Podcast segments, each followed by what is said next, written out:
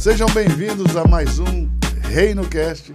E hoje eu estou aqui com essa figura especial e incrível do Felipe Moller. Tudo bem, Felipe? E aí, pastor, tudo bem? E você? Seja bem-vindo ao Reino Cast. Muito obrigado, muito obrigado. É um prazer estar aqui. Uma honra, na verdade, participar. Vejo sempre no YouTube, estou acompanhando ali o pessoal, então fico muito lisonjeado de estar participando desse episódio aqui com você. A honra é nossa, Felipe. Só para gente conhecer um pouquinho mais de você. Você é daqui de Balneário mesmo, Felipe? Não, sou paulista. Paulista? Sou de São Bernardo do Campo, lá. São Bernardo Grande do Campo. ABC. A galera fala que é, é interior, né? Porque a gente fala São Bernardo, né? Com o R bem puxado assim. Mas eu sou paulista e tô morando aqui em Itapema faz um ano, mais ou menos. Um ano que você está em Itapema? Um ano. E como foi que você decidiu vir morar aqui pro litoral, lito- no litoral catarinense? Na verdade, eu tive um recomeço na minha vida, né? E aí, num determinado momento, eu falei, tá, onde eu vou morar? Eu trabalho com internet, né? Então tem essa possibilidade de morar em qualquer lugar, desde que eu consiga me manter, né? Certo? E eu queria morar na Califórnia. Que- Uau! só de que o dólar- Califórnia para Itapema, pô. Só que o dólar do valor que dava, né? Eu falei, putz, não vou conseguir me manter lá durante Sim, muito o tempo. dólar tá 5 cinco reais, ah, então, pô. não dá. E a Califórnia é um dos estados mais caros dos Estados Unidos. Pois é, pois é. Eu tive o prazer de ir pra lá em 2020, fiquei apaixonado, assim.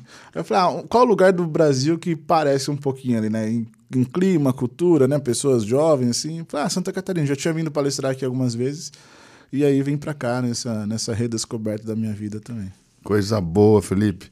E você trabalha em que área na internet? Você trabalha com o que na internet? Eu posso falar que eu sou é, influenciador, escritor, sou trabalho com marketing também, estrategista digital, enfim. Como eu trabalho há sete anos com internet dentro do meu conteúdo pessoal, mas mais de 15 anos em agência de publi- publicidade, assim, então tenho um, um vasto Você é publicitário? Sim, sim. Que legal, mano. Você tem- trabalhou aonde lá em São Paulo? Trabalhei na Bold, que é uma agência de conteúdo, trabalhei na editora Abril também. Trabalhei para vários players, assim, com grandes marcas. Então, isso me trouxe um conhecimento interessante sobre redes sociais. E aí veio todo o Que resultado depois. surpresa agradável. eu, eu comprei essa semana um livro, é, Influenciadores ou Influenciadoras, é, de, uma, de uma moça que é sócia da Preta Gil. Hum. No, eu esqueci agora o sobrenome dessa moça, mas eu achei interessantíssimo. Eu vi uma entrevista dela, na verdade, comprei o livro por causa da entrevista. Eu vou ler esse livro essa semana agora. Mas ela hum, trabalha com marketing de influência, cuida da carreira de alguns artistas. E eu achei muito interessante a maneira com que ela lida com a imagem dos artistas. O cuidado, o zelo. E como eu tenho pastoreado uma igreja, né, que é a Hand Church, e nós temos desenvolvido um, um brand, toda uma imagem né, é, nessa questão de identidade visual, e, e um brand muito, muito, muito forte.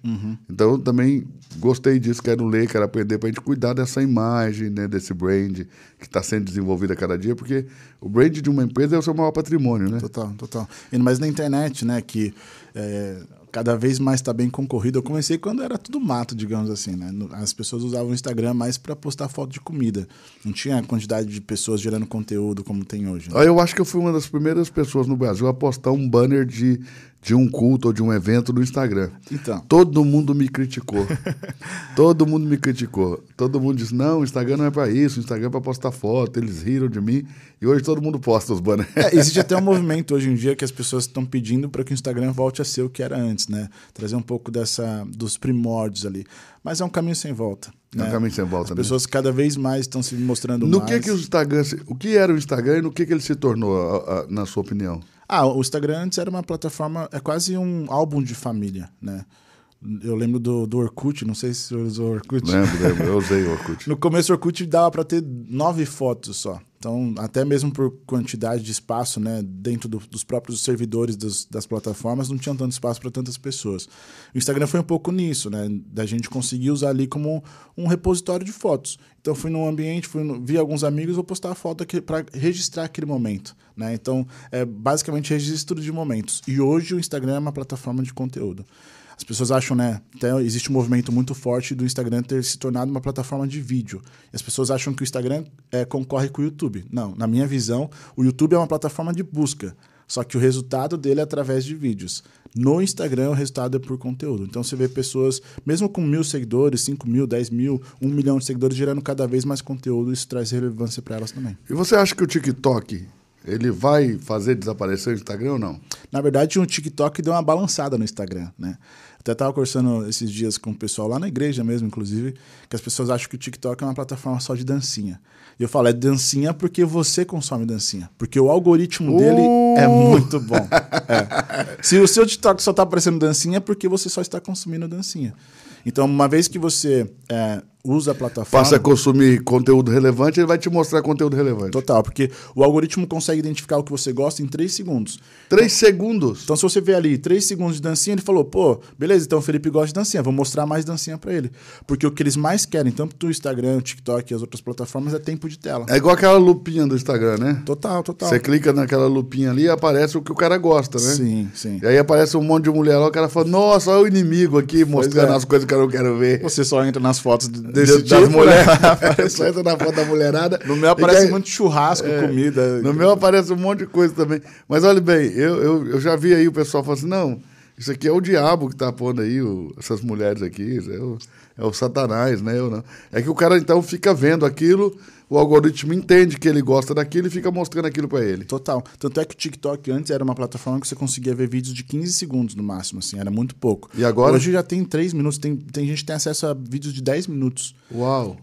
Tamanho... Aí, que é isso? Depende de quanto conteúdo a pessoa vai criando. É, também. E, e assim, de novo, né? Conforme lá na época do Orkut, o servidor de é, colocar esse conteúdo era muito pequeno. Hoje já existe muito mais espaço para colocar esse conteúdo lá dentro. Então, o próprio, a própria plataforma vai entendendo, pô, esse criador de conteúdo gera vídeo interessante com 15 segundos. Vou dar para ele mais 30 segundos, mais um minuto, 3 minutos. Por quê? De novo, o que mais importa para as plataformas é tempo de tela. O tempo que você fica ali dentro dela. Quanto mais você fica ali, maior é o interesse daquela marca, né? no caso o TikTok, o Instagram, de que você gere conteúdo para ele. O YouTube, como que você entende o YouTube hoje? Qual é a relevância do YouTube é, entre todas essas plataformas digitais? É, nessa questão do conteúdo. Você acha que o YouTube é, é, hoje a plataforma onde você encontra os melhores conteúdos de maior qualidade? Não ou, sei, ou, não? Não sei se é, qualidade que eu digo de é, conhecimento, né? Acredito que para o YouTube você já tem que ter muito mais conhecimento. Não dá para você ficar no, no, raso.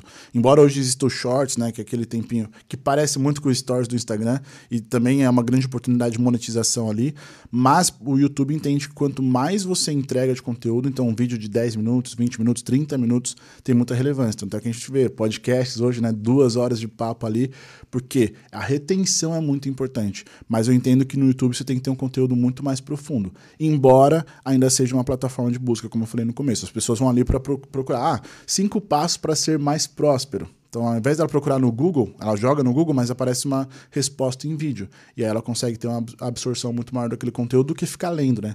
A gente tá, vive, infelizmente, num país que não é todo mundo que lê, né? Até lancei um livro um tempo atrás, mas não são tantas pessoas que leem. Só que ver um vídeo, ver um podcast, por exemplo, podcast é uma plataforma nova e tem tido muita relevância porque você consegue, enquanto está lavando a louça, limpando a casa ou dirigindo, indo para o trabalho, você consegue ouvir um conteúdo de qualidade. No YouTube, eu acredito que seja mais isso também. Muito mais qualidade, muito mais para dentro do funil, né? Como a gente fala dentro do marketing digital, muito mais é, profundo do que só aquele conteúdo raso que a gente consegue ter dentro do Instagram e no TikTok. Como, e, e como que você vê o futuro é, dessas redes sociais? Cara, porque para mim já está muito avançado, muito atualizado, muito disruptivo, muito, sabe, inovador. Cara, para onde vai isso? Não sei, pastor. Falando bem, assim, é uma pergunta que eu não sei responder, mas eu acho que é, a gente está vivendo agora um mundo de metaverso, né? Onde as pessoas têm ali aquele óculos e você pode. Você acha que novos... isso vai pegar? Acho que sim, acho que sim. Porque, na verdade, muitas plataformas e, e as pessoas elas aprendem muito através de jogos. Né? Quando a gente é criança, a gente aprende por histórias e por joguinhos. O metaverso nada mais é do que uma representação de um jogo para adulto, digamos assim. Então acredito que as pessoas vão criar esses novos ambientes, porque também tem muita questão da dopamina, né? Que o cérebro fica ali muito é, querendo mais daquilo, mais daquilo, então você fica totalmente submerso. E, na verdade, né, o celular já faz isso, né? Quantas pessoas às vezes a gente vê num restaurante, a pessoa tá ali, tem, tá com outra tá com outra pessoa ali conversando com ela, mas ela tá aqui, não, não está presente naquele momento. Então. Pior que é verdade, o cara não tem mais um telefone, né? Ele tem um smartphone. Pois é. E aí, cara, é mil e uma coisas para ele fazer no telefone. E você. E ele, e- que ele acaba, às vezes, as pessoas se desligam do mundo. Você tem que estar, ô, ô, ô, ô. Pois é, pois é. E as telas estão cada vez maiores, né? A gente via antigamente celular com a telinha pequenininha, assim, só para ver a mensagem. Hoje em dia, se você tem um celular gigante, que as pessoas chamavam de tijolar, né? Era até um tom depreciativo, mas hoje, quanto maior o seu, seu celular, inclusive mostra um status é, financeiro, de vida, enfim, que as pessoas querem mostrar para as outras também. As pessoas se prendem muito a isso, ainda, essa Total. questão do status financeiro. Total. Principalmente nas eu redes acho que eu sociais. tão desligado dessas coisas, assim, que eu não, não percebo mais. Mas você acha que as pessoas levam isso mesmo para um status social, o tamanho do telefone do outro? Sim, sim, eu acho que... meu iPhone é o, é o 12, o seu é o 13, o meu é o 14. Sim, tem pessoas que falam assim: ah, o celular daquela pessoa só tem duas, duas câmerinhas, ah, então não é um celular mais top, né? Porque existe isso, né? As pessoas conseguem identificar logo de cara. E eu acho que esse é um grande problema das redes sociais, pastor, porque eh, você acaba entrando num, num nível de comparação desigual. Porque muitas pessoas, e e eu conheço muita gente do marketing digital, eh, muitas pessoas se comparam com aquele cara que é que parece ser multimilionário, mas na verdade aquela pessoa está inventando aquela vida. Mora de uma casa, tipo, alugou aquela casa para fazer aquela foto, alugou aquele carro para fazer aquelas fotos, ou alugou um jatinho e tal, e cria uma vida completamente O fantasiosa. que já é caro, né? Total. Alugar uma casa dessa, um Sim. carro desse, um jatinho. pô. Mas é diferente de você manter aquilo, né? É. Ter para valer aquele Claro, ele, ele- claro, ele tá, ele tá em algum tipo de ascensão financeira, mas não é tudo aquilo ainda. Exato. Aí ele vai além do que parece realmente ser. E faz as pessoas E as pessoas acreditam. Total, e entra nessa comparação e a gente vê, né? Até depois a gente vai falar um pouquinho mais da palavra, que eu vim também para aprender contigo aqui, mas entra nessa questão de ansiedade, depressão, porque as pessoas estão cada vez mais se comparando com as outras e uma comparação injusta que não é o mundo real que acontece. E o Instagram e redes sociais. É, essa vida, essa vida das, da- das redes sociais, ela não é uma vida real, né? Não. Nem sempre, pelo menos nem sempre, né? É porque ali você consegue postar só o que você, só o que te convém, né? Só o que é, é bonitinho. É, mas eu acho também que o cara tem que postar os momentos de alegria. Você achar tanta tristeza no mundo, você vai postar tristeza pra quê? Eu concordo. Mas também as pessoas não podem. O que, o que não é errado você postar o seu momento de alegria. O que é errado é eu pensar que a sua vida é constituída apenas de momentos de alegria. Sim. Porque a sua vida é uma vida igual a minha, igual do meu vizinho, igual de todo mundo. Você tem momentos de alegria, você tem momentos de desespero, de tristeza, de ansiedade, você tem momentos de dificuldades, você tem momentos que não são tão agradáveis, você não vai ficar postando. Porque a ideia também é espalhar alegria pelo mundo, é espalhar coisas boas. Apesar que tem gente que fica postando as depressões, né, as dores, as coisas na, na rede social. Tem gente que é, posta tudo, né? Você sabe quando o cara tá legal, quando não tá legal. Outro dia mesmo tava vendo um pastor aí stalkeando o outro. stalkeando não, não é essa palavra. Eu quero ser moderno, não uso as palavras certas. Não é stalkeando, não. Ele tava meio que rebatendo o outro, cutucando o outro, sabe? E aí pondo pra fora as mágoas. E você via nitidamente que o cara tava magoado com o outro. Entendeu? E vai pondo ali meio que, meio que em códigos, né? Mas a gente entende, poxa. Sim, sim. E você vê que o cara tá magoado. As redes sociais também se tornaram isso, né? Elas se tornaram um, um lugar onde as pessoas começam a se agredir, né?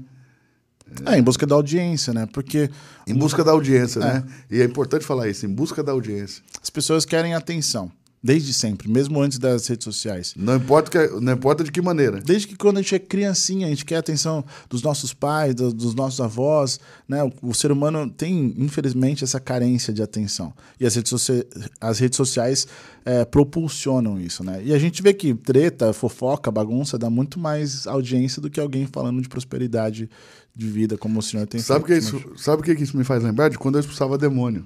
Você acredita que tinha gente que fingia estar endemoniada só para ter atenção? Acredito. O cara torcia, contorcia, é, aquele negócio feio, horroroso. Mas quando você ia ver, cara, não era nada assim. Tipo, o cara tava fazendo aquilo para ter atenção das pessoas. Então, ou seja, eu, pra mim o cara fingir que já tá com um demônio já é um demônio, né? Mas o cara, mano, é o demônio da falta de atenção. É. O cara fazia isso porque queria atenção, você acredita?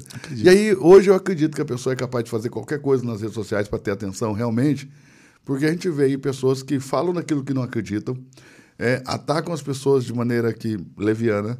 E acontecem muitas coisas na internet que a gente vê assim, são absurdas, mas você vê que é tudo em busca de audiência.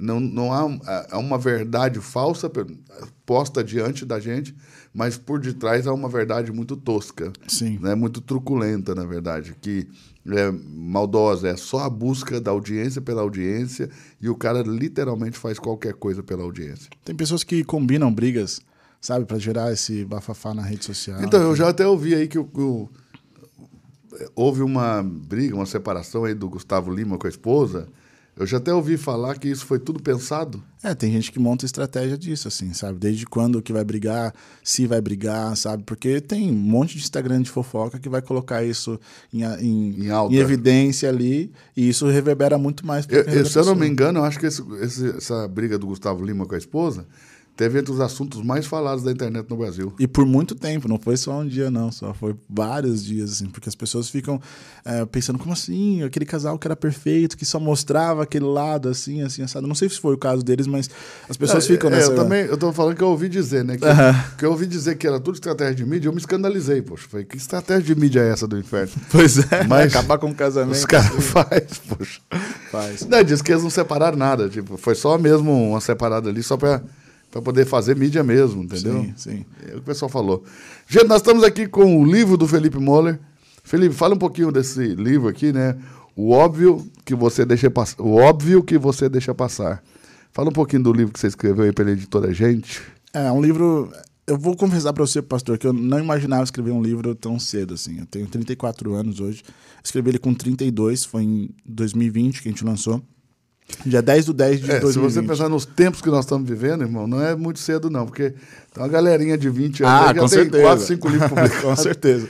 Essa a galera, galera tá jovem. precoce, poxa. A gente tava vendo aqui o Murilo, né? Pô, Eu não sei se a galera, a galera tá muito precoce ou se o conteúdo que caiu muito de qualidade, as pessoas estão aceitando qualquer coisa, mas é, é, tem muita gente muito nova escrevendo. Eu também acho que tem, o conteúdo tá muito acessível. Né? Você vê Ou crianças... também isso, né? Conteúdo acessível, criançada. Pois é, você vê a criança pega um celular, com um ano já sabe mexer, já sabe desbloquear, né? Então tem, tem essa questão. Mas eu achava que eu ia escrever um livro só quando tivesse uns 70 anos, sabe? Narrando a minha história de vida para alguém contar. Destilando sabedoria aos é, 70. Exato, exato. E aí quando eu recebi o convite da editora Gente, Uh, foi, foi meio que um choque, assim, eu fiz um treinamento com eles e ali eu aprendi algumas técnicas de como escrever um livro. E eu tinha na, na minha cabeça uma ideia de escrever uma história, né? Até, assim, eu vou fazer uma comparação, mas me, perdoem por essa comparação, né? Meu, meu livro é, uma, é, um livro de histórias, um livro onde eu conto a história de sete personagens, cada um deles passa por um perrengue, então tem a pessoa que se compara, a pessoa que uh, quer crescer na carreira, mas não sabe como, a pessoa que abandonou o filho em prol da carreira, enfim, são problemas que a minha audiência sempre me perguntou. Sempre me perguntavam nas caixinhas de perguntas. Eu falei, tá, quais são os maiores problemas? Você as... tem quantos seguidores no Instagram, Felipe? Eu tive um coletivo chamado Fábrica de Mentes, que eu tive. Fábrica um... de Mentes, é, que legal. 1 milhão e 200 mil seguidores lá. Uhul! É. Hoje tem, tem outra pessoa que tá tocando à frente dos conteúdos ali. Eu tô mais em carreira solo hoje. E no meu perfil pessoal eu tô com uns 40 e poucos mil seguidores também. É, então, assim, eu não imaginava, né? Que Qual era ia... o conteúdo que você publicava no Fábrica de Mentes? Era muito motivacional, inspiracional, dicas de como crescer na vida. Motivacional mexe ainda com a galera, né? Muito, muito. Na verdade, sim, eu sempre falei que. É, tem... um merc... é uma fatia grande do mercado? É, porque todo mundo precisa de motivação. Assim, no, no mais é, íntimo das, das situações. E não é todo mundo que está motivado. Na verdade, as pessoas acham que todo mundo tem que estar motivado todos os dias. E não.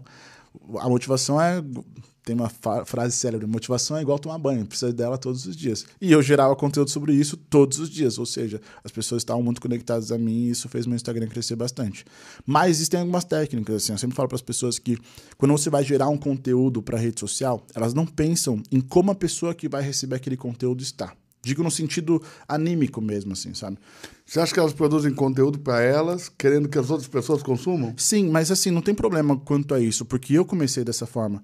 Eu fui sempre uma pessoa que estava envolto de pessoas de negócio, empreendedorismo, mas as minhas amizades não.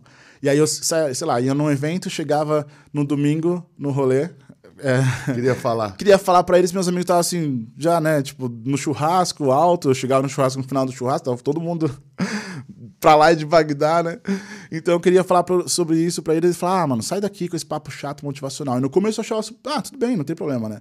E aí aquilo começou a me ferir. E eu percebi que eu não, não fazia mais sentido estar com aquelas pessoas, porque não era mais aquilo que eu estava respirando. E aí eu postava nas minhas redes sociais pessoal, tinha um bom engajamento Cara, isso é uma coisa séria, né? Porque, imagina, você começa a crescer começa a adquirir conhecimento novo, você começa a acessar pessoas novas e você começa a ver que as pessoas com quem você andava já não você já não tem que estar com elas. E aí você troca o seu grupo de convivência social. Cara, e como que funciona isso, cara? Como que funcionou isso para você? Para mim foi no, no início foi um pouco doloroso, porque aquelas pessoas com quem eu convivia eram os meus amigos de infância, então grandes momentos da minha vida eu passei com eles, mas eu entendi que uh, quem estava sonhando era eu. O sonho de construir uma vida nova, uma vida próspera, eu nunca fui de uma família que teve muitos recursos. Minha mãe nunca deixou faltar nada, nunca vou fazer, nunca vão me ver me vitimizando sobre isso. É. Mas eu sei que, cara, eu estudei em escola particular em outros momentos por oportunidades que a vida me deu, não porque a minha família tinha condições disso, assim, sabe? Então eu entendi que aqueles sonhos eram meus, não dos meus amigos. E quem tinha que correr atrás deles era eu. Eu sempre falo muito para as pessoas assim, isso inclusive é, um, é o que eu estou vivendo nesse meu momento de hoje.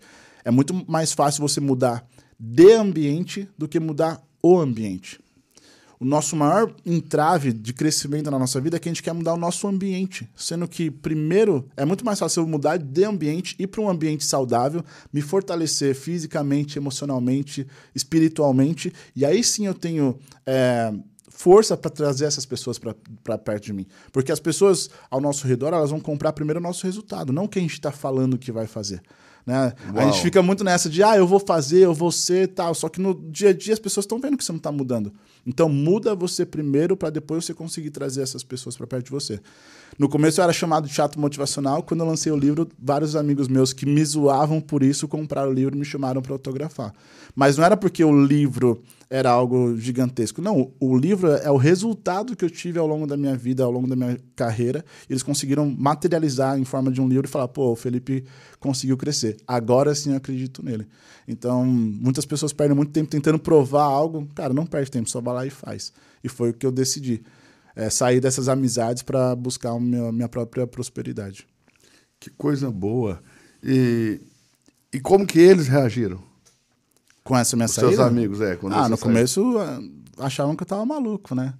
Zombavam mais ainda, mandavam foto dos churrascos, dos rolês, né? Tipo, ah, olha aí, bobão, você tá aí no, no, no seu evento de motivação, a gente tá aqui curtindo, bebendo, saindo com as meninas, né? E hoje?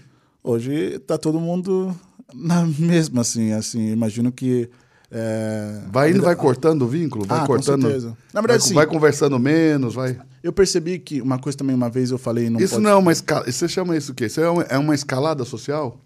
Não sei nem se escalada social, eu acho que as pessoas é, acham que tem a ver com dinheiro ou questão de, tipo, posicionamento na sociedade, né? Então, corre o risco deles pensarem também que você está andando com quem tem dinheiro que eles não têm. Ah, tudo ou bem. com quem pode te oferecer alguma coisa que eles não podem. O que eu aprendi, na verdade, teve uma vez que eu falei assim, eu, eu ouvi uma frase e repliquei, que se você, é, seus amigos não te acompanham, troca de amigos. E quando eu falei isso num, numa, numa entrevista, eles ficaram muito bravos comigo. E eu depois maturei essa frase e falei, pô, não é trocar de amigos, é entender qual momento cada tipo de amizade é, você vai acessar. Então, basicamente, você tem que colocar essas amizades em caixinhas. Então, tenho meus amigos do futebol, tenho meus amigos do, é, de falar de negócios, tenho meus amigos de falar besteira. Só que, de, de, dependendo do momento de vida que eu estou vivendo, eu acesso essa caixinha, ou aquela caixinha, ou aquela outra. Eu gosto de futebol, Ficou exemplo. mais inteligente. Sim, eu gosto de futebol. Porque mas... assim você não menospreza ninguém, não despreza ninguém, né? Não menospreza nem despreza e ao mesmo tempo, em cada momento, você tem um tempo para as suas amizades e eles vão também entender que você está construindo sua vida e você não tem todo o tempo do mundo para eles, mas o tempo que você tem para eles também é deles. Sim, é porque a gente, é, vamos supor que todos nós, eu, você, todo mundo que está nos assistindo, temos 100% do nosso tempo. O problema é que as pessoas muitas vezes gastam 80%, 70%, 90% com amizades que não vão levá-la ao lugar que ela quer. Sabe? Então o que, que eu faço? Pô, os amigos do futebol, eu falo com eles no dia do jogo de futebol. Domingo eu gosto, eu sou palmeirense. Pô, domingo tá rolando a rodada do Brasileirão lá, eu, eu entro no grupo para debater sobre futebol. E o Palmeiras já ganhou o Mundial? Ah, pastor, não. Ganhou. Eu não vi, né? Mas tudo bem. Diz a história que já ganhou e tudo bem. Palmeiras precisava ganhar um Mundial, né, mano? Precisa pra acabar, pra acabar a piada, pelo amor de Deus. Mas não dá, agora é desigual, com os times lá de fora, com. Enfim. É, é desigual demais? Dá, é, né? Não dá pra competir. Um time brasileiro com um time é, internacional, enfim, é, é, outra, outra categoria, né, de, de futebol. E, e, tem muito a ver com isso, né, de escala que a gente estava conversando aqui, né, de saber... Então, o, o, pessoal do marketing digital, Felipe, eles têm essa, esse costume, né, de que eles vão escalando as pessoas. Então, eles caminham com isso aqui e, e eles é, de alguma maneira eles recebem tudo que essa pessoa tem para oferecer, depois eles pulam para outra, e ali ele, eu, eu, acho que eles são meio caçadores que vão esgotando a, os recursos naturais e pulando para outros lugares onde eles tenham mais recursos naturais para explorar. Então são como que caçadores, exploradores, né? não no sentido pejorativo, mas no sentido que eles realmente exploram tudo que você tem de talento ali para oferecer para eles, e depois eles vão em busca de, de novos lugares, novas pessoas, novos relacionamentos que possam oferecer outras coisas, e assim eles vão escalando e crescendo. Eu ouvi dizer que essa é uma técnica ensinada aí por livros de, de, livros como, né, 48 Leis do Poder, livros que não são assim, livros para as pessoas boazinhas, são livros uhum. assim para as pessoas mais maldosas. É. E o que, que você acha disso? É assim mesmo? Eu você, acho... chegou a perceber isso alguma vez? Sim. Você, você foi vítima disso? Muito. Passou por isso? O quanto de pessoas que se aproximaram de mim pela quantidade de seguidores que eu tenho, sabe? Eu era um pouco ingênuo nisso de achar que todo mundo era meu amigo, todo mundo era meu irmão, sabe? Eu, ah, eu também sempre ontem... fui ingênuo com esses negócios. Conheci a pessoa ontem e já queria levar para casa meu irmão, meu melhor amigo, já mandava te amo. Sou uma pessoa que eu começo toda a relação, pastor, com 100% de confiança, assim, sabe? Certo. Se a pessoa vai manter 100%, depende dela. Eu entrego meu 100% sempre. E eu tenho uma frase que sempre falei para as pessoas que era assim: pessoas interessantes atraem pessoas interessadas e fogem das interesseiras. E aí uma pessoa me perguntou assim: tá, mas o que é uma pessoa interesseira? Na minha visão, uma pessoa interesseira é essa pessoa que consome tudo de você, vai para outro lugar e esquece. O que é o esquecer? É, é a ingratidão. Então não tem problema você ser uma pessoa interesseira, porque todos nós somos, trocando interesses, né, no caso. Eu quero aprender com o senhor, o senhor está aprendendo comigo, assim como as outras pessoas com quem eu me relaciono, sempre existe um interesse ali. O problema é quando a pessoa vem e suga e aí e não, de, não acrescenta nada. E não devolve, né? Não é nem devolver porque está devendo, mas é devolver de acrescentar, de entregar alguma coisa ali dentro daquele grupo ou para aquela pessoa também, sabe? É isso aí. E aí entra o lance da ingratidão. Então, você pode ser interesseira, não tem problema, mas desde que você não seja ingrata. Para mim é o ponto principal. É, mas há muita gente ingrata hoje em dia. Hein? Muita, muita, muita. As pessoas estão muito ingratas, eu, eu noto. Há uma ideia na Bíblia, né? Há uma parada na Bíblia que fala que nos últimos dias seria assim. As pessoas seriam extremamente ingratas e elas estão realmente é, muito ingratas. Não todo mundo, é óbvio, tem muitas exceções, mas a maioria das pessoas hoje em dia andam tendo dificuldade para para gratidão, para com a gratidão, né? Tem dificuldade de, ser, serem gratas. Eu acho que também isso tem um pouco não sei, é, é, um pouco do que eu tô vivendo nesse meu novo momento. E talvez até a gente, né? Porque às vezes a gente só vê a ingratidão dos outros, não vê a da gente. Sim, tem isso também, assim, da gente conseguir entender é, o momento que a gente vive, né? E também lembrar das pessoas que caminharam com a gente ao longo do, da nossa eu história. Eu acho que muita coisa também parece ingratidão, porque a gente está numa correria tão grande que você acaba não tendo tempo de retribuir a outra pessoa, mas não é que você seja uma pessoa maldosa que não quer retribuir acaba que o tempo não deixa. Tem gente que é maldoso mesmo, não retribui porque não vai retribuir, Sim. não acrescenta porque não vai acrescentar, só quer tirar mesmo e acabou. Mas eu acho que aí vale a gente fazer o exercício de lembrar. Eu vou pegar até o exemplo do meu livro, assim. Quando o pessoal da editora mandou para mim, eu escrevi toda a história, foi para revisão, né? Eles viram, né? Porque por ser um livro de ficção, tem alguns furos de história, né? Ah, num, num capítulo falou que a, person... a mãe do personagem era Maria, e no outro falou que é Miriam. Aí a mulher falou, tá, mas é, Mar... é Maria ou Miriam? Ah, não, é Maria, lembrei, sabe? Então tem todo esse processo de revisão que a editora me ajudou bastante. E no final eles falaram, Felipe, faltou os agradecimentos. E eu, nossa, como é que faz um agradecimento, né? Aí eu fui ver os livros que eu já tinha lido e todos eles tinham assim: agradeço a minha mãe, minha esposa e meus filhos. Só. E eu, ah, cara, não consigo fazer isso. Porque eu só tenho o resultado que tenho hoje porque muitas pessoas passaram por mim. Então, acho que no meu livro tem umas quatro páginas de agradecimento. Tá brincando? É, e eu nomeei pessoa por pessoa, desde a pessoa que. Tá brincando? É, é. Meu professor de português, assim, sabe? E é engraçado ter esse episódio, porque eu nunca fui um melhor aluno de português na escola, assim. Errava muito. Não sei nem que matéria eu era bom. porque nem educação física eu era bom. E aí, mas eu até gostava, tinha uma amiga minha, Natália, que ela sempre me ensinava sobre português, é, ela era muito boa e eu fazia a prova com ela. E ao mesmo, a prova, na verdade, era um, um ensinamento para mim, porque ela fazia a prova e eu aprendia durante a prova junto com ela, né, nesses trabalhos também. Então fui relembrando, pô, qual pessoa me ajudou lá no tempo de colégio? Qual pessoa me ajudou num, para eu chegar nessa obra que eu tenho hoje, assim, sabe? Então tem um monte de páginas. Ultimamente está se mostrando, né, é, cada vez mais que as pessoas excelentes, pessoas que fazem, pessoas que desejam, pessoas que vão atrás, né, tem até um termo americano aí, um termo gringo, que eu não vou arriscar pronunciar aqui, que, que fala sobre essas pessoas, pessoas que executam, que fazem, pessoas que não têm estudo universitário, que não têm formação é, de pós-doctor, do, doutorado, mestrado, pós-doctor, essas coisas. E os caras realmente arrebentam na vida, mano, vão lá e conquistam e fazem acontecer. Pessoas muito excelentes no que fazem e não se deram bem na escola, não se deram bem com, com a universidade. Você não precisa mais fazer faculdade para você se dar bem na vida, né? Eu acho que tem algumas, algumas áreas que sim. Por exemplo, né, eu não passaria num médico que não, não fez faculdade, não tem ali os, os conhecimentos. Mas hoje existem, existe tanto acesso à, à informação... Mas você consultaria com o médico que fez o básico da educação formal de medicina e se especializou ah, por certeza. si mesmo. Com certeza, com certeza. Existe assim, né? É, é claro que a gente vê tem, a maioria dos médicos tem especializações e cursos e tal, mas tem médico que realmente é muito bom no que faz e ele vai se especializando, se, ele, ele quase autodidata, poxa. É, por exemplo, na minha área, né? Eu estudei design na faculdade. Mas muita coisa que eu aprendi na faculdade, eu já sabia por mim mesmo, assim. Eu via vídeos no YouTube, via tutorial em revista. Eu lembro que eu comprava é, revistinha para ver tutorial que vinha com CD de Photoshop e eu aprendi dessa forma. Porque, assim, olha bem, o cara, a mulher vai fazer a cirurgia plástica com o Dr. Ray. E com o médico aqui do, do, hospital aqui da cidade, vai fazer a mesma cirurgia, poxa. Sim. Às vezes com mais qualidade no que é desconhecido, mas a gente vai Sim, no cara que se promove, no cara é. que. É porque é legal a pessoa falar, ah, eu no fui cara lá que, no Dr. No Ray. cara que demonstra também uma habilidade natural, porque o Dr. Ray não é o Dr. Ray porque só é o Dr. Ray. É que o cara demonstra uma habilidade natural para coisa e um desenvolvimento além do normal. Sim. É, eu, eu acredito assim que tem faculdades que você pode deixar para fazer um curso técnico, uma especialização, porque senão, vai, vamos supor, tem muitos cursos, são 4, 5 anos. Nesse intervalo, você poderia aprender muitas outras coisas que não somente aquela graduação. É, eu sei que a universidade é importante, sem, sem sombra de dúvida, né? A formação, ela, de, de uma forma geral, é muito importante. O que eu estou dizendo é que, vamos supor, uma universidade forma mil médicos, ok? Dez são um Dr. Ray. Ou seja, pessoas que têm esse espírito de excelência no fazer. E eles fazem, mano. São fazedores, vão lá e executores, vão lá e executam. Eles têm um, uma dominância muito grande, influência muito grande, vão lá e fazem. Uhum. Né? E muitas dessas pessoas não, não, não necessitam realmente de tutores até o fim da, da sua formação acadêmica.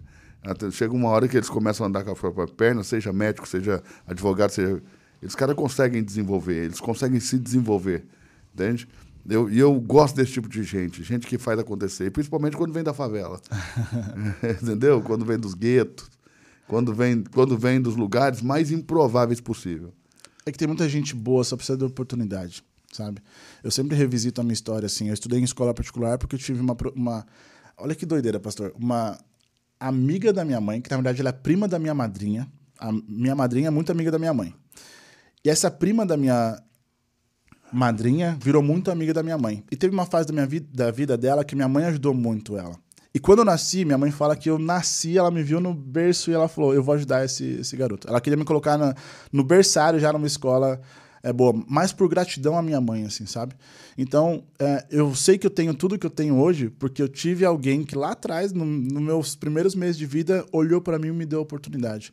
Então, eu sempre procuro, assim, eu tenho sobrinhos é, que me veem quase como um pai eu sempre procuro tentar, é, devolver essa, essa oportunidade que eu tive lá atrás, devolver para outras pessoas, porque tem muita gente boa aí que só precisa dessa oportunidade de alguém que acredite nela, acredite que seja possível fazer acontecer, sabe? E não é todo mundo que tem, né? Infelizmente, essa mesma oportunidade que nós temos. Felipe, qual é a grande lição do seu livro? Ixi, tem várias, pastor. tem várias, assim, até porque são sete personagens, mas o que. Uh, se eu pudesse resumir o livro em uma uma frase, assim, né? Um, uma lição é que às vezes a gente procura né, a resposta daquele, daquele problema, daquele desafio que nós estamos vivendo na nossa vida, uma resposta matemática, sabe? Aquela x mais y vezes z com a... A gente, a gente dificulta demais, sendo que às vezes só está ali na nossa frente o que a gente precisa fazer, sabe? Eu gosto de usar muito a analogia de que, imagina que você precisa entrar numa sala e alguém falar para você, ó, oh, pastor, é só o senhor abrir, virar a maçaneta e abrir a porta. Aí o senhor vai falar, não, não pode ser isso. Não, não, mas é, a porta está destrancada, só virar a maçaneta e entrar. Não, não pode ser isso. Não, tem que ser mais Muito simples. É, muito simples. Não, vou pegar uma marreta. É meio como que a salvação, né? O cara não acredita que é tão simples. Só crê em Jesus, tá salvo, é isso? É isso. E aí eu vou até falar. é, eu fiz o DNA do reino recentemente. E isso foi na primeira aula, né? Que já fala assim: ah, todos nós somos salvos. E eu falei assim. Hã? Como assim? Né? Fiquei meio que dúvida. Como assim somos salvos? É, não, independentemente do que você fizer, você é salvo. Até foi o Vini que fala isso, né? Eu falei, não, não, tem uma pegadinha aí. Até falei para as pessoas, não, não, então quer dizer que eu posso fazer Não tudo. pode ser tão simples, né? exato, exato. E aí depois, óbvio, a gente vai entendendo. Quer que- dizer, eu posso fazer tudo que eu quiser, veja o que eu quiser, tô salvo. É tão simples assim. Sim. E o livro fala um pouco disso, assim, é, é muito simples a gente prosperar, sermos felizes, a gente que complica demais as coisas em nossas vidas. Então, viver de uma forma simples, é, simples não tem a ver com básico, tá? Simples é na simplicidade mesmo, de entender os sinais que, as vida dão, que a vida dão, as pessoas, os caminhos também, e não ficar procurando muito pelo em ovo, sabe? Só vai lá e vive e deixa as coisas acontecerem na sua vida. É diferente também de deixar a vida te levar, tá? Porque tem muita gente que fala assim, ah, deixa a vida me levar, a vida leva eu, já diria o poeta, né? Não, cara, vive simples e acredita no caminho, que foi isso que tá acontecendo comigo. Eu sou prova viva que dá para acontecer muitas coisas também. Felipe, como que você chegou na Reino, brother? Ah, pastor, tem que falar mesmo? Oh, Pelo amor de Deus. é o que eu tô mais curioso para saber, como que você chegou na Reino. Para você que não nos conhece, né, a Reino é a igreja aqui em Balneário Camboriú, Reino é, Church, é a igreja que eu tenho o privilégio de pastorear por chamada e vocação divina. E tem um ano e oito meses que nós estamos aqui, né, em- já não sei mais se é um ano e oito, oito e nove, mas em outubro nós vamos fazer dois anos. Em outubro agora nós vamos fazer dois anos. Legal. Então já, acho que é um ano e dez já, um ano e dez. É, Vai outubro... passando rápido. Sim. Então, em outubro vai fazer dois anos que nós estamos aqui com a Reino, essa igreja que eu tenho o privilégio de pastorear, e você, que ainda não conhece, eu vou deixar aqui embaixo na tela o nosso arroba, né? Que é arroba reino.bc, e você pode entrar aí na nossa rede social e conhecer um pouquinho mais. Eu estou muito curioso, Felipe, para saber como você chegou na Reino. Eu sempre tive uma conexão muito forte com Deus, assim, sabe? Eu, eu- minha mãe ela é evangélica e ela sempre que tentou me levar para a De igreja. que igreja que ela é? E é da graça. Sei, do R.R. Soares lá. Dos, dos peixinhos, assim. São dois peixinhos para cá, dois peixinhos para baixo. Eu não sei ainda essas coisas de. E uns pãezinhos. É, enfim, eu, eu tô aprendendo muita coisa ainda dentro desse universo. E eu lembro que minha mãe, na verdade, ela, teve outras religiões, ela é espírita e tal, e ela teve um momento de vida que ela preferiu ir pra evangélica. E ela queria me levar junto também. E eu falei, tá, mãe, se você. se- ó, olha- que engraçado. Se, se eu for com você, você para de fumar? E no dia que eu fui no culto com ela, ela parou de fumar. Nunca mais colocou um cigarro na vida. Isso já vai fazer, sei lá, oito anos, quase dez anos, não sei. E eu comecei nessa igreja com ela, gostava, tinha um pastor que eu me identificava, até um dia que ele fez um culto que pra mim foi um desastre, assim, sabe? Ele foi muito homofóbico, muito machista. Desastroso. Muito desastroso, assim. Eu, eu lembro de eu levantar e ir embora, assim, no meio do culto, e eu decidi que eu nunca mais ia em em um lu- lugar, né? Porque eu já tinha essa conexão com Deus, eu... Tem vezes que eu falo com Deus, ô, mano, sabe? Sabe, eu, eu tenho uma, uma intimidade, eu com Deus, assim, sabe? E pra mim já bastava. E óbvio, né? Tinha acontecido alguma coisa no, no país, alguma coisa na mídia, para ele reagir dessa maneira? Eu ou você acho acha que foi só, só ele colocando para fora mesmo o que estava dentro dele? Eu acho que ele colocou pra fora o que tava. a- o, o lado humano dele. assim, Preconceituoso. sabe? É, é. Eu lembro, teve um podcast que você falou com o Ricardo, né? Que o Ricardo, inclusive, elogiou isso no senhor. Que é, o senhor tem, óbvio, a sua opinião, mas quando você vai ensinar, você fala do- dos fatos, né? Do que você aprendeu ali da palavra. E eu acho isso muito interessante e muito inteligente também. E naquele dia eu senti ele totalmente, não sei, estava estranho. E isso me afastou. E passados anos, eu tentei, minha mãe tentando, me chamando para a igreja, e não, e não, não. Vou ficar na minha conexão com Deus desse meu jeito. É, é gozado, porque todas as vezes que eu me conectava ainda mais com Deus, as coisas aconteciam, sabe? Pareciam coisas maravilhosas na minha vida. Eu, eu amei, você me desculpa te interromper, eu amei o que você disse. Né, de que, cara, amei no sentido do seguinte: você conseguiu identificar a homofobia, o preconceito, ok? Felipe, como você acha que um pastor deveria agir diante dessa realidade que nós vivemos de homoafetividade, né? De, de pessoas do mesmo sexo se relacionando e, e eles querem ir na igreja. Como que um pastor deve reagir? Qual é a sua opinião de como deveria ser a visão de um pastor? Porque você sabe que nós carregamos, é, como, como é, cristãos, hum, um livro de regras, de princípios, de valores, né? É, de conduta moral que nem sempre condiz com o que as pessoas vivem. E aí uhum. não é só o, o homossexual, o homoafetivo, o, o hétero também, às vezes, tem um, um estilo de vida que não condiz com os princípios e os valores do cristianismo. Mas como você acha que um pastor deveria, nesse caso específico do, do, do homossexualismo, como que o pastor deveria é, reagir ou agir? Eu e, acho que... Eu sei que tem gente que não gosta da palavra homossexualismo. Uhum. Eles gostam de homossexualidade ou homoafetividade, mas é, é, por conceito da palavra, o homossexualismo, para mim, é a palavra que mais encaixa. Tá. E não está ligado a nenhum tipo de doença, né? Porque eles falam que tudo que é ismo é doença, né? Sim. né? Cristianismo não é doença. Sim. Assim, pastor, talvez polêmica aí, vamos gerar um corte aí do, dentro do. Eu sou muito a favor do amor, sabe? Eu acho. Não o amor somente a relação entre pessoas, o amor homem-mulher, homem-homem, enfim. É, eu acredito muito que no, no, bem que as pessoas podem fazer. O que o senhor acabou de falar, né? Existem pessoas que são heterossexuais que cometem diversos pecados que uma, uma pessoa que escolheu ser homossexual não comete, sabe? E ela é muito julgada pela escolha da pessoa que ela decidiu amar como marido, mulher, enfim. Uh, eu sou a favor do, do amor, assim. Da mesma forma que... Ok. É... Você é a favor do amor, mas como que você acha que um ministro do evangelho, um pastor, um padre, como que ele deveria agir diante disso? Normal, como uma pessoa normal que entrou na, na igreja ali, sabe? Assim como uma prostituta, assim como um traficante, assim como uma pessoa que errou na vida dela. É, não, não, na minha visão, não acho que tem que ter distinção. Até porque na igreja, né, não, se, não, não entra assim falando, tá, você. Você é o quê? Você É, você é hétero, tá, pode Qual entrar. Qual que é a sua preferência sexual é, para ver se você é Não, não existe isso, assim, sabe? Eu acho que o que a pessoa faz na casa dela, no, entre quatro paredes, é, é dela e da pessoa com quem ela está convivendo. O restante, para mim, a pessoa vai ali procurar Deus, vai procurar melhorar como pessoa, melhorar os seus valores. Eu acho que isso é o que mais Mas importa. uma hora ou outra o ministro vai acabar falando algo desconfortável. Ah, com certeza. Assim como eu que estou, eu, eu me considero do mundo, né? Eu até estou tomando cuidado com isso, porque quando a gente fala do mundo, parece que eu fui uma pessoa que fez um monte de besteira. Não, pelo amor de Deus. Eu só não era uma pessoa cristã. Estou é, nesse processo ainda, né? Mas assim, uh, óbvio que tem coisas que vão nos afetar.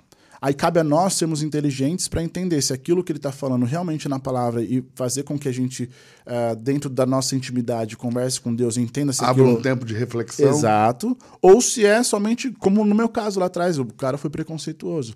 Eu lembro que na época, assim, meu melhor amigo tinha acabado de se revelar uh, num casamento, sabe? E eu falei, pô, praticamente ele falou assim, cara não foram com essas palavras, mas o meu entendimento foi: se você é homossexual, você tem que morrer, sabe? Você não existe mais. Que loucura. Assim, eu falei, cara, como eu vou deixar de amar o meu melhor amigo? Porque ele escolheu casar com um homem, sabe? Na, na minha cabeça, eu, eu, Você foi no casamento? Fui, fui. Eu sofri demais quando eu recebi essa palavra. Eu falei, cara, eu tô tão empenhado na igreja e, tipo, isso me afastou de uma forma muito triste, sim, sabe? Imagino. E aí, desde então, eu nunca mais quis ir a um lugar desse, mas nunca deixei minha conexão com Deus, sabe? Eu okay, oro, mas você parou de ir à igreja? É, sim. E aí, vim para Santa Catarina.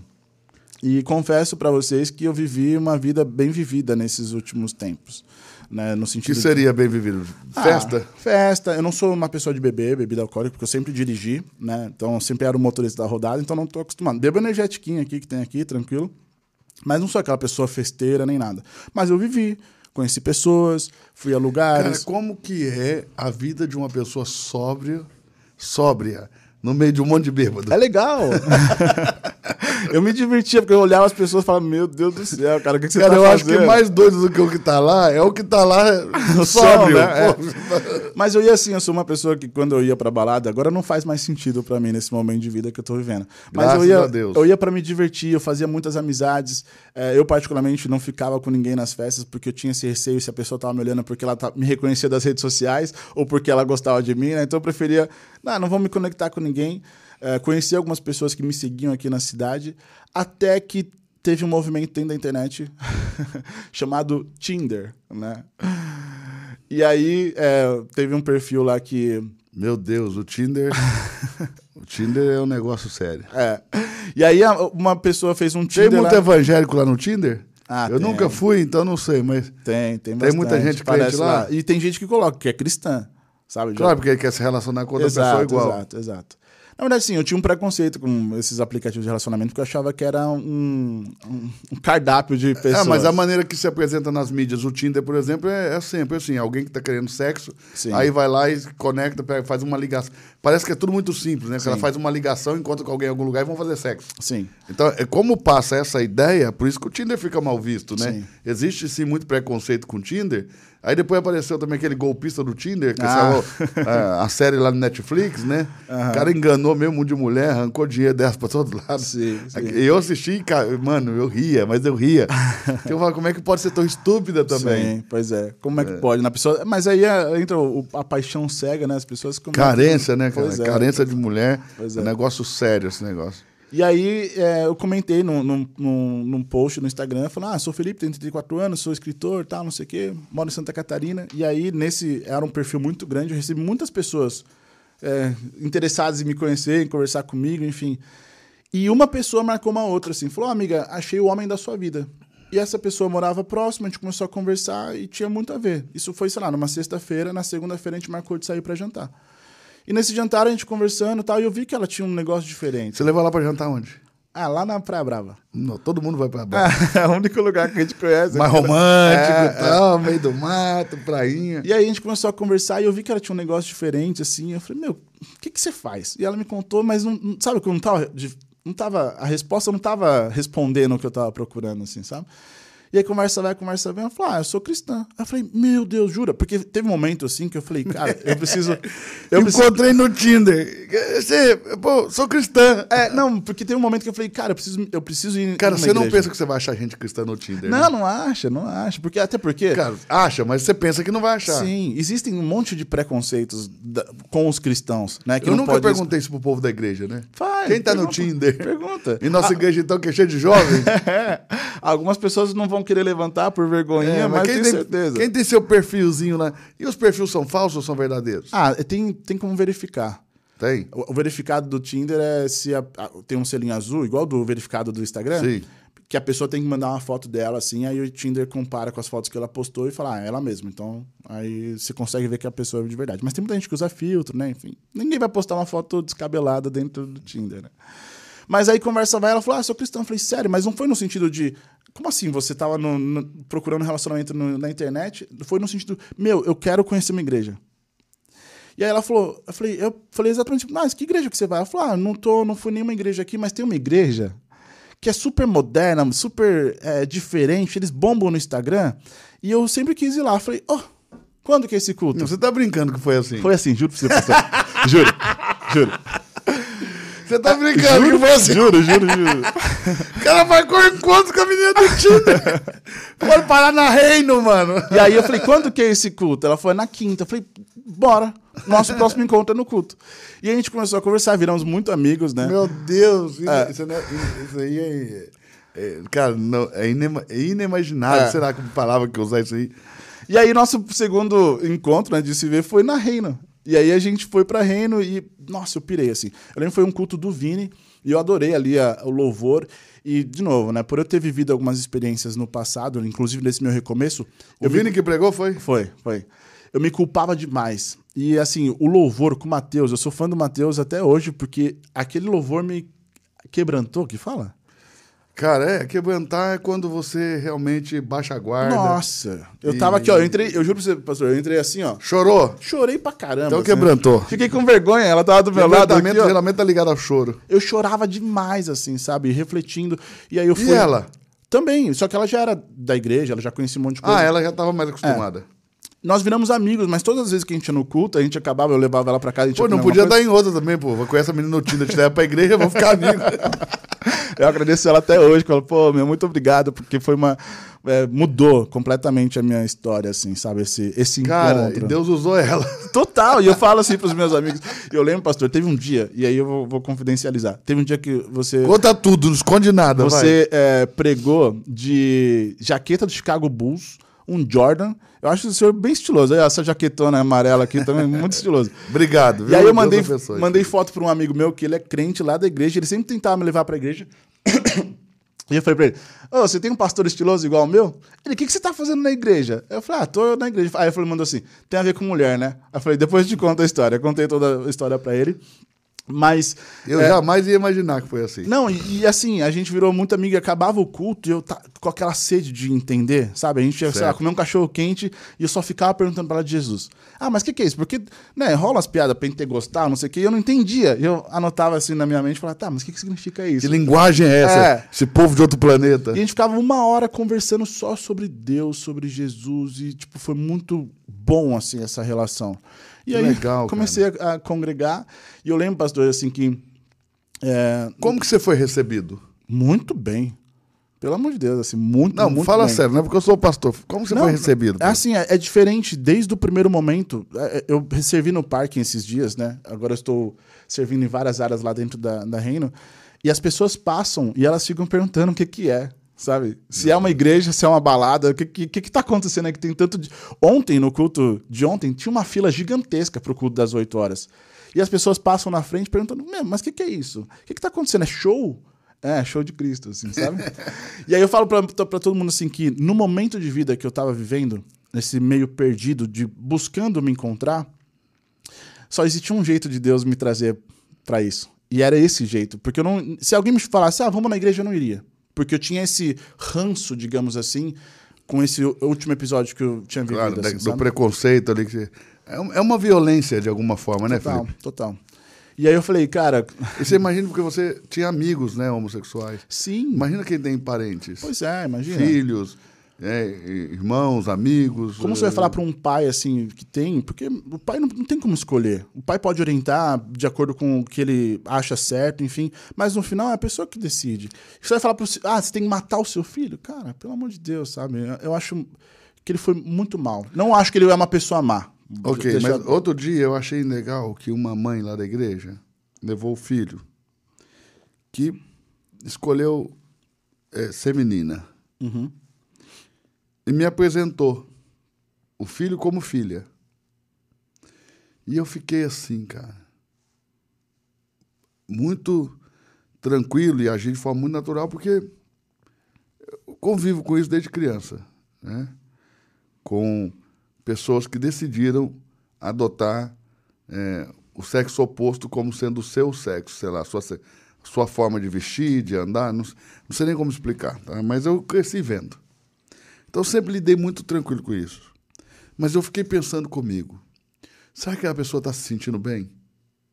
E quis fazer de alguma forma que essa pessoa se sentisse bem, e mais do que isso, recebesse o que eu tinha para dizer, uhum. aquilo que eu tinha para falar sobre Jesus. Eu falei: senta lá na frente com a sua filha. A, a, a pessoa é um voluntário, né? Eu falei: senta lá na frente com ele. Senta lá com a sua filha lá na frente, vai lá, fica lá na frente, não serve hoje, dá atenção para ele, cuida. Porque eu penso, e eu quero dizer, deixar isso aqui bem claro para todo pai, tá? Que está passando por isso. Você precisa amar seu filho, você precisa amar sua filha antes de qualquer coisa. E amar não significa concordar com eles, mas significa você ter paciência para entendê-los, para conversar, para, sabe, não ter vergonha deles. Não ter vergonha de estar com eles, de apresentá-los. Eu achei que daquela mãe foi uma atitude muito corajosa, muito nobre, e achei que ela devia estar ali com o filho, gastar tempo com ele, sabe? Mexeu comigo aquilo, porque eu me pus no lugar dela e eu pensei, cara, como que vai ser isso? Como que vai ser isso para mim se um dia for isso comigo? Como que vai ser isso, pra, entende? E, e eu queria que ela se sentisse bem, eu queria que aquela pessoa se sentisse bem eu só conseguia enxergar uma pessoa. E eu queria que aquela pessoa se sentisse bem. Que aquela pessoa se sentisse bem-vinda. Por isso que eu estou te perguntando, fala para mim, Felipe, como foi, você foi bem recebido, porque a, a cultura de igreja que nós estamos gerando, sabe, é uma cultura de acolhimento. É uma cultura onde não importa se você crê como eu, se você se comporta como eu, mas o que importa é que você pode pertencer a isso aqui que Deus está fazendo. Entende? E uma vez que você pertence, você vai conviver com a gente, e convivendo com a gente, você vai crer como a gente, e crendo como a gente, o Espírito de Deus, não eu, mas o Espírito de Deus vai mudar a vida Sim. da pessoa. Porque o homem não tem poder de mudar a vida de outro homem, mas o Espírito Santo dentro de nós, ele tem o poder de nos dirigir segundo a vontade de Deus. Então, o nosso primeiro passo é acolher e fazer da pessoa pertencente. Que ela se sinta pertencente àquele grupo, àquela comunidade, que nasceu ali com o objetivo de pregar Jesus, de ter Jesus como o centro da nossa vida. E eu não consigo ver Jesus não amando. Eu consigo ver Jesus bravo, revoltado no espírito, como muitas vezes a, Escritura diz, né? e ele revoltando-se no espírito, é, soltando animais, fazendo azorrague, mas não consigo ele vê-lo não amando. Entendeu? Porque às vezes amar é também sacudir a pessoa. Sim. Mas não consigo ver Jesus não amando. Então, queria deixar você falar dessa experiência da sua chegada ali, como foi. Mas põe para fora mesmo. Ah, pastor, porque o pastor está aqui, não vou ah. contar. Não, conta tudo. Eu tô até emocionado aqui. Eu sou uma pessoa que. Sou bem chorona, assim, sabe? De um tempo para cá eu tenho me permitido é, expor minhas vulnerabilidades, independente do que vão pensar, assim. Eu tô emocionado porque um dos meus maiores medos era é, me decepcionar de novo, assim, sabe? Com um pastor, com uma figura que eu tenho admiração. Eu, eu te conheço há pouco tempo, eu tô na Reino, acho, quatro, cinco meses, e desde o primeiro momento eu, eu eu te admiro muito, assim, sabe, pastor? Pela forma como você se posiciona, pela forma como você se veste, pela forma como você é, ensina as pessoas ali, sabe? E um dos meus maiores medos era, tipo, um dia ouvir uma palavra que fosse diferente de qualquer coisa disso que você falou agora, assim, sabe? E quando o senhor falou, a forma como o senhor falou me deu um, ah, um alívio no coração, assim, sabe? De, tipo, encontrei meu lugar. E teve dois momentos da minha vida nesses últimos tempos que aconteceram isso, assim, de encontrar meu lugar. Primeiro foi quando eu vim para essa minha casa. Na verdade, a casa que eu vim morar aqui foi muito coisa de Deus também, assim. Eu liguei para uma amiga minha e falei, ó, é, eu vou morar em Santa Catarina. Tem algum lugar, tem algum corretor que você me indica, né, para alugar uma casa? Ela falou, meu, eu vou sair da minha casa daqui um mês. Você não quer que eu fale com o dono? Ou seja, um dia que eu decidi, no outro dia eu tava com a casa alugada. Você sabe, não deu nem tempo de eu procurar nenhum lugar. Eu falei, pô, é lá. E quando eu entrei na casa pela primeira vez, eu senti, falei, nossa, é aqui que eu vou recomeçar a minha história. E quando eu entrei na Reino, também senti essa mesma sensação, assim, sabe? Desde quando você entra na igreja, as pessoas ali na, no corredor já te recebem super bem com a plaquinha. Pô, a gente tem muito essa questão de religiosidade, né? Eu sou uma pessoa toda tatuada, tem tatuagem no pescoço e tal, tenho brinco, piercing.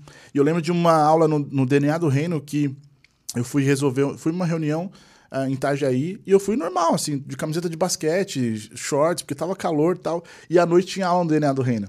Certo. E eu, putz, cara, eu vou de regata, eu vou de shorts, como pra igreja. assim? Pra igreja, né?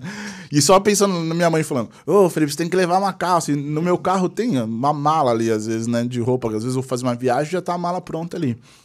E nesse dia só tinha uma camiseta e uma jaqueta. Eu falei, cara, como eu vou. Não vai dar tempo de eu ir para casa me trocar, não posso perder a aula. Porque eu tô, como eu falei, eu tô com sede de, de aprendizado. E eu entrei de shorts, quietinho, ninguém falou nada, me receberam super normal, mas eu tava constrangido, né? Fiquei no cantinho, assim, não sei o quê.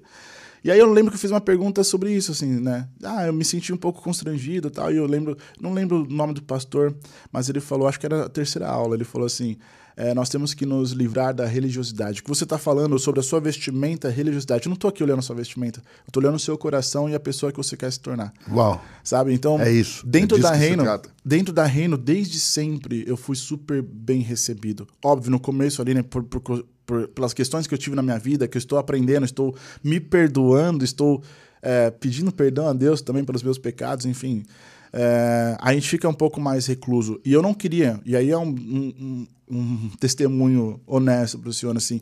No momento dentro da igreja, desde o primeiro momento, eu falei assim: ah, eu quero ser o um influenciador. Ah, nunca cheguei para as pessoas. Eu lembro que eu falei para Manu no dia que eu decidi servir. Falei, Manu, é, qual área que tem para servir? Ela falou, ah, tem essa área. Eu falei, qual que é que tá precisando de mais gente?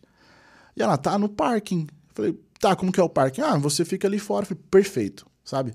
É o lugar que está precisando de mais gente. É lá que eu quero ficar. Porque a gente leva né, as vaidades do nosso mundo, de quem nós somos. Ah, sou empresário, ah, tenho tantos seguidores. Dentro da rede não existe isso. É verdade. Sabe? Você pode. Que alegria isso eu lembro que, mim, como pastor, poder que, ouvir isso. Que teve uma pessoa que já era é, do mundo cristão, já era pastor, e o, o senhor falou assim: ó, essa pessoa tem toda a história dela, mas aqui dentro da renda ela vai começar na área verde. É isso aí. Vai começar do início, porque você tem que entender o DNA da nossa igreja, no que, que a, gente, no que a gente acredita, para você conseguir. Se você vai crescer ou não, depende de outras questões, dentro do, do movimento de você dentro da igreja. Então, quando eu vi isso, falei, ufa, aqui eu posso ser só o Felipe. Sabe, não preciso ser o cara que tem um milhão de seguidores, que, que ajudou. Não, aqui eu posso aprender do zero. Me sentir uma criança na palavra e me tornar um filho maduro, como eu tenho me tornado nos últimos tempos. Que bom isso. É verdade. Você sabe que uma das características principais dessa cultura reino de ser, é essa cultura da reino, esse modo reino de ser, é que realmente para nós ali não importa muito é, o que as pessoas têm, o que elas deixaram de ter, o que elas alcançaram, o que não alcançaram, mas sim que elas importa que elas são né, pessoas que necessitam de Jesus e que são filhos de Deus. E é isso que importa, poxa. E eu vejo ali a simplicidade com que as pessoas tratam as, umas às outras, né? E eu fico muito feliz, muito orgulhoso de ser pastor dessa igreja, onde as pessoas tratam de modo simples, onde as pessoas muito ricas e as pessoas muito simples estão juntas e ninguém vê diferença entre eles, onde as pessoas que são famosas, têm mídia, estão ali sentados ajudando, servindo junto com os que são totalmente anônimos.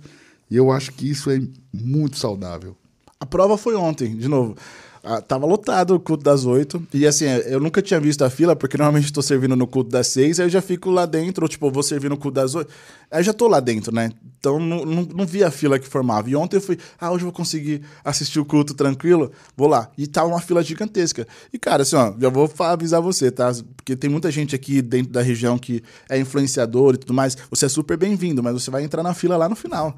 Como todo mundo. Não existe lugar marcado. Ah, quero é. sentar na frente, então chega primeiro. Não, sabe que é uma coisa interessante? Nem eu, como pastor, tenho um lugar. Exato. Eu sempre estou sentado pela escada, pelo chão. Sim. Porque lá na, na rede nós temos essa premissa, sabe? que quem tem fome para chegar cedo e sentar na frente vai ficar lá. Não é porque o outro é pastor, porque o outro é apóstolo, vai tirar a pessoa dali. Não, se o apóstolo, o pastor, não teve fome de chegar antes, mano, vai sentar onde tiver lugar, e se não tiver lugar, vai ficar em pé. Exato. Entendeu? Exato. Eu, eu, eu, eu, lembro que no passado, né, você chegava na igreja, o pastor chegava na igreja, você chegava, estava sentado na frente, o pastor chegava, você tinha que levantar, ficar sem lugar para o cara sentar. Na rede não tem disso, não. Eu mesmo, como pastor, dou esse exemplo, né? Eu sempre que eu chego, o louvor já começou, eu sento na escada, eu sento no chão, eu, eu fico em pé no cantinho. Por quê? Porque eu não quero tirar de, de, do lugar a pessoa que teve fome e sede de chegar mais cedo. Então, isso é outra coisa também cultural aqui em Santa Catarina, que as pessoas sempre chegam nos cultos em cima da hora. Uhum. É? E na Reino você vê que a gente está conseguindo mudar Sim. essa cultura. As pessoas chegam meia hora antes, a gente tem hospitalidade, e é um chazinho aqui, um café ali, uma bolachinha, e vai conversando. E agora, o mais incrível que está acontecendo, várias igrejas da cidade estão fazendo a mesma coisa. Uhum. Várias igrejas da cidade começaram com hospitalidade e tal. E eu, e eu fico muito feliz, eu fico muito legal é, acho muito legal que a gente esteja influenciando e que as igrejas estejam vendo é, coisas que dão resultados, estejam fazendo. É, alguma igreja, uma ou outra igreja, né, tem dificuldade em falar, poxa, tô, tô tendo vocês por referência, tô aprendendo com vocês. E tem dificuldade, porque às vezes a igreja tem 20 anos, 30 anos, e a gente tem é, um ano e oito meses. O cara não quer falar que está aprendendo com a gente, mas a gente está ensinando bastante. Muita gente está aprendendo. Aliás, eu recebi do bispo Júlio Vertúlio, ele é pastor lá em Suzano e ele tem uma igreja gigante lá de uns 4 mil membros. Então, para mim, é gigante, porque a nossa igreja tem 130 cadeiras. Uhum. E ele falou, cara, o que vocês estão fazendo aí vai ser objeto de estudo das igrejas no Brasil. Entende? E, e eu fico muito, mas muito, muito feliz de ouvir isso, de, de, de poder ter lido essa mensagem, porque realmente nós fazemos algo para ser relevante, no sentido de relevante, relevante no sentido de relevante para as pessoas de que você vai impactar a vida das pessoas. Entende? Sucesso ministerial que os pastores tanto buscam, é, eu não busco. Sabe? Ah, tem igreja gigante, cheia de gente. Não, cara, eu quero uma igreja que seja capaz de impactar na vida das pessoas que estejam ali.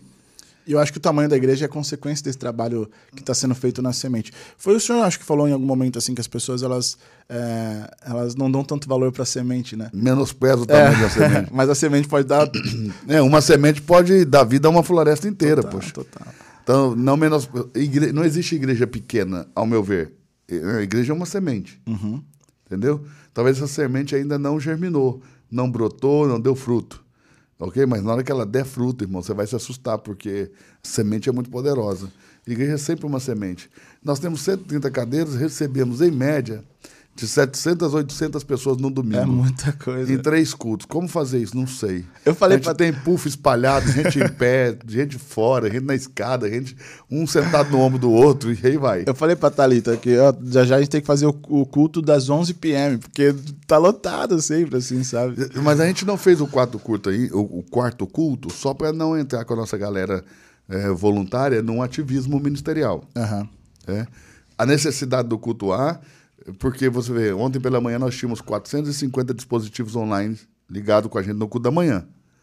Desses 450 dispositivos online, 39% eram de Balneário Camboriú. É, então as pessoas querem ir. Então, ou seja, os nossos eh, membros, eles assistem online. As pessoas que congregam com a gente assistem online. Porque já sabe, vou chegar lá, não tem lugar para parar o carro. Sim. Entendeu? Então, eu quero até te aconselhar, você que pode ir de Uber, de moto, de bicicleta, né? Porque tem poucas vagas. Não- eh, Aí você começa lá em cima. É. E vem descendo, descendo, descendo, desce mais duas, três quadras para baixo, não tem lugar para parar o carro. Então, Sim. o cara prefere assistir de casa. Ok? Mas o que, que eu vejo? Que eles já entenderam que a experiência não é a mesma. Ah, não é. Ainda que a experiência online da nossa transmissão, a gente tenta trabalhar para que ela seja a melhor possível, não é a mesma, não é o mesmo impacto, não é a mesma coisa. Então o cara acaba tendo que vir, pelo menos uma vez por mês, duas vezes por mês, ele vem, né? Quando a gente começou, que era um culto só, eu falava, cara, vem uma vez por mês, pelo amor de Deus. Senão não cabia. A gente Sim. tinha que fechar a porta e mandar o povo embora. Sim. Agora, com três cultos, a gente tem que fechar a porta. Olha que loucura isso. É, então, ou seja, o que Deus está fazendo ali é muito, muito, muito inacreditável. Assim, eu estou muito feliz, muito orgulhoso de tudo que Deus está fazendo ali e, do- e do- das pessoas que estão com a gente. Sim. Cara, como que eles estão assimilando a cultura? Isso é muito lindo. E o coração de todo mundo que tá ali é maravilhoso, assim, de novo, reforço. Desde o primeiro momento que eu estive ali, eu fui muito bem recebido por todo mundo, com um sorrisão, sabe? A gente até estranha, né? Tipo, como assim? Ah, aí você que vem de fora fala, ah, mas é porque eles querem me converter. Não, é genuíno, sabe? Você vai percebendo. A galera faz com muita alegria. Sim, e é uma honra participar disso também, assim, eu lembro que eu relutei durante muito tempo para servir, porque eu queria me sentir preparado na palavra, né, até fiquei um pouquinho assim, ah, o que, que eu vou falar lá, não conheço muito, assim, sobre, não, não sei, eu tô aprendendo, tô aqui, ó, no no Gênesis, começando agora ainda a Bíblia ainda, assim, sabe, mas não tem distinção, e isso é o que, que me deixa muito confortável de estar aqui conversando com você, de ir para a igreja, porque é, eu acho que é isso, né, precisamos de pessoas com sede de aprendizado. Você foi participar da nossa sessão de fotos lá no estúdio? Foi. Cara, e ali eu te achei uma pessoa incrível. Pô, obrigado, Por isso que eu falei, vou convidar esse cara pro podcast, porque o cara é incrível. obrigado. As pessoas incríveis, incríveis mesmo que nós temos na igreja, pessoas incríveis, às vezes não tem espaço, entende? E você que já é um cara da mídia, que já tem espaço, já tem seu espaço, já tem seus seguidores, já tem sua galera que te segue, é, você já sabe lidar com isso, já sabe como isso funciona. Mas tenta imaginar quantas pessoas boas, sabe, e que são incríveis, genuinamente crentes, cheias de Deus, que tem muito para passar para nós, não tem um espaço. Sim. Então, o podcast também é um lugar para dar espaço. E mais, cara, não é um lugar para religiosidade. Então, aqui é um lugar para a gente bater papo, falar de tudo. O que a gente não falaria na igreja é aqui no podcast que a gente deve falar. Sim, tô até contando que eu fui por conta do Tinder aí, agora todo mundo já sabe o caminho. Cara, essa, por, gente, por essa eu não esperava. tá? O cara veio para reino por causa de um encontro que ele marcou com uma pessoa do Tinder. E ele levou essa pessoa para jantar na Praia Brava e falaram: vamos para a igreja? Isso é demais, gente. Isso é incrível. Mas ó, só pra deixar claro aí também, porque tem uma galera que assiste e tal, eu não estou na igreja por conta de é, procurando uma relação. Não. Ah, claro, porque nem, nem levou para frente a relação, né? Não, não, nós, nós somos grandes amigos. Assim, Virou amizade a É, relação. Sim, sim. Ela namora hoje, inclusive, tô super feliz por ela. Mas assim, eu percebi que eu precisava da match com Cristo. Ok. Sabe? Não era essa. Quando meu amigo falou, ah, tá atrás de mulher, eu falei, não, cara, eu tô atrás da palavra, eu tô atrás de entender o que eu tô vivendo, assim, nesse novo momento da minha vida. E é assustador o quanto tudo se transformou em quatro meses, sabe? Foi muito bom você falar. Você, fa- você falou aqui o tempo todo, né? De recomeçar, reconstruir. Ok? O que, que aconteceu que você precisa reconstruir e recomeçar? Ah, não, não- eu fui casado durante. Tive uma relação de 13 anos ah, e decidi recomeçar a minha vida. Percebi que nós estávamos caminhando para caminhos diferentes, né? Propósitos de vida diferentes. Acabou o casamento? Acabou. Nós também somos grandes amigos Tem hoje. quanto tempo? Faz um, um ano e seis meses, mais ou menos, que terminou essa Vocês tiveram filhos? Não, não tivemos. Isso foi um dos motivos também que eu falei, putz, eu, é, eu acho que agora é o momento de é, terminar, porque eu entendi que se tem filho é uma relação muito mais difícil, enfim. E como foi, Felipe, terminar o casamento? E, e por que, se você sentiu liberdade, por que, que acabou? Ah, nós estávamos vivendo momentos de vida diferentes, digamos assim. Você era mais velho que ela? Sou. Eu tenho 34, ela tem 30. Então, uh, eu, eu, acho que eu precisava viver experiências diferentes que eu não vivi na minha época de adolescente, por sempre trabalhar, por sempre estar, tipo, buscando crescer e tal, tal, tal, tal. E aí chegou um momento que eu falei, putz, eu preciso aproveitar um pouco da vida e é justo uh, eu fazer isso de forma é, honesta com a pessoa que está vivendo ao meu lado. E aí nós terminamos e fomos cada um para um. Partiu de você ou dela? De mim, de mim.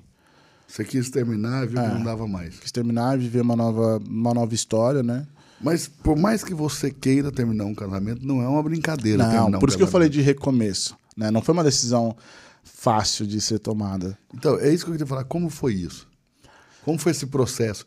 Quando que você entendeu? Porque você não falou para ela no primeiro dia que você entendeu. Não, não. Foi um processo de um ano. Como, quando você entendeu, cara, esse casamento tem que acabar? Porque eu não queria fazer ela sofrer mais, assim, sabe? Não queria é, okay. vê-la é vivendo uma relação com uma pessoa que ela não, não conhecesse, sabe? Ontem acho... mesmo alguém me perguntou. Pastor, e um casamento, uma é, relação? Tá. Você viu, né? eu, eu falei, cara, eu acho que a separação de corpos, se a violência física se há violência psicológica, é, cara, se há violência de qualquer forma, eu acho que a separação dos corpos deve acontecer. Eu estou falando como, mesmo como pastor, como ministro, uhum. ok? A separação dos corpos deve acontecer. Eu não, nunca vou, como pastor, aconselhar a uma moça que apanha do marido Sim. que permaneça com ele até que ele a mate, poxa. Com certeza. Okay? Largue o cara. O que eu entendo, né, biblicamente, é que um novo matrimônio não é possível uhum. sem que a gente erre contra aquilo que Deus nos ensinou, ok? Mas entendo também que existem pessoas que receberam de Deus uma oportunidade de recomeçarem suas vidas. E, cara, vi já pessoas recomeçarem as suas vidas, se casarem novamente, ter famílias abençoadíssimas, pessoas que são assim influentes, mas muito influentes na obra, na obra e no reino de Deus, pessoas que são responsáveis pela salvação de centenas e milhares de almas, uhum. ok? Por ensinar muitas pessoas a caminhar com Jesus. E são uma exceção. Sim. Ok? Não a regra. Quando eu prego, eu prego a regra. Sim, Qual é a regra? Sim. Casamento é um só. Sim. E ainda que seja possível a separação dos corpos, não é possível um novo matrimônio.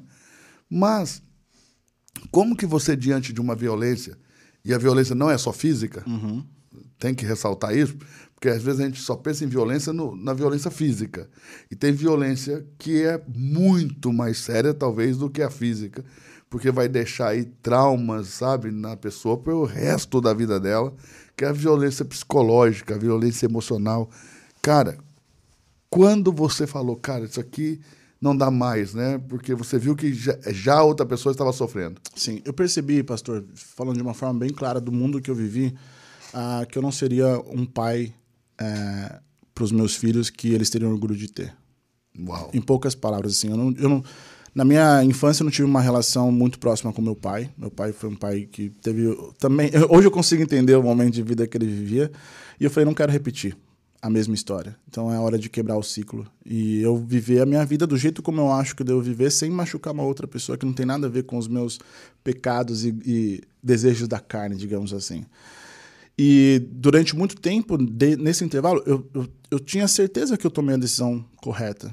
Mas a gente fica se culpando né, do, do que eu fiz de certo, do que eu fiz de errado. Será que eu estou no caminho certo? Deus, me dá um sinal, me dá um sinal nessa busca. Né? Até é, logo que eu separei, eu mudei minha foto para minha foto de criança que eu falei, cara, eu quero encontrar essa criança de novo, sabe? De me reencontrar, entender o que eu quero da minha vida, o que eu quero buscar. Se conhecer assim. melhor. É, autoconhecimento. Um Exato. tempo de busca de autoconhecimento. Exato. E eu lembro que teve uma vez que eu fui é, para São Paulo, na, na casa dos meus pais, e aí eu já estava indo na igreja, e fui na igreja com a minha mãe. Não foi o pastor desse dia. E o pastor lá, eu posso falar uma besteira e por favor me corrija, tá? E eu vou tentar entrar no, na parte da palavra. Uh, foi um culto muito para mim, aquilo. E eu que pedi pra minha mãe, falei, mãe, eu quero ir no culto com a senhora. Ah, vamos da, no, da noite que eu vou cantar, é do louvor lá na igreja dela. Falei, não, vamos da manhã na igreja maior, tá? eu quero sentir de novo essa energia. E fui, e a palavra foi muito sobre a história de Salomão. Que Salomão foi prometido, né, por Deus, e a mãe dele repetia muito que ele seria um homem grande, um homem grande, um homem grande. E minha mãe sempre falou isso para mim, desde sempre. Minha mãe Cara, eu vendi lanche na escola, assim, sabe, para ajudar em casa. Minha mãe nunca falou que eu não podia fazer nada. Muito pelo contrário, ela me dava muito mais insumos para eu acreditar naquilo. E a palavra lá de Salomão, o pastor estava contando a história de Salomão, que ele foi prometido, e ele ganhou força, e ele batia em exército, ganhava de todo mundo, tal, não sei o quê, até que um momento ele se perdeu. É, foi pro, encontrou uma prostituta, se apaixonou por ela, e depois veio Dalila, que também se apaixonou por ela. E aí ela revelou o grande segredo da onde vinha a força para ele. Sansão. É, Sansão, Salomão. Olha lá, tá vendo? Ainda bem que o pastor tá corrigindo. E aí ele. Sansão, o Nazireu. E aí ele... ele. Ele não podia beber vinho, ele não podia cortar o cabelo, ele não podia tocar em corpos, é, em cadáveres, ele não podia um monte de restrições ele tinha. E ele foi capturado e ficou cego, e naquele momento ali, antes da morte dele, ele se arrependeu e Deus devolveu a força para ele. Ele conseguiu matar muito mais, exer... muito mais pessoas do que ele na tinha matado. Na morte antes. do que na vida. Exato.